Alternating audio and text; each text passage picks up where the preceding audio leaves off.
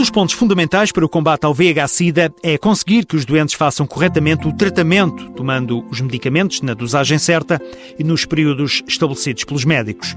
Rosário Serrão, responsável pelo Hospital de Dia do Centro Hospitalar de São João, no Porto, não tem dúvidas. Cada caso é um caso. Essa filosofia é a melhor estratégia.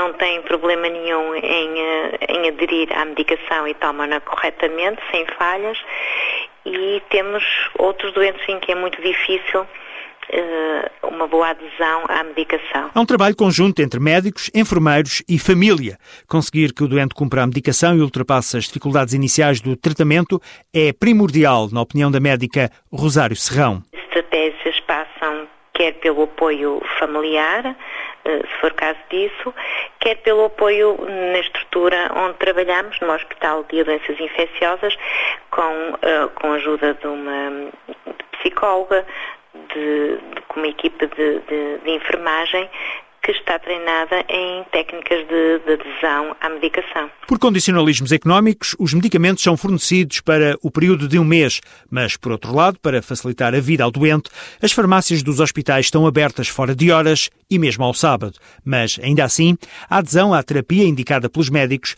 não é cumprida a 100%. Por problemas sociais, dificuldade em se deslocar à farmácia para levantar a medicação porque não tem dinheiro para os transportes, ou também por hum, não entenderem que hum, nesta situação a adesão de 100% à medicação é fundamental para conseguirmos o controle virológico. Os doentes que tomem corretamente a medicação para o VIH-Sida estão a ajudar a controlar o vírus e a longo prazo podem aspirar também a tratamentos mais simples, porque evitam a resistência do vírus aos medicamentos, aumentando a eficácia dos fármacos.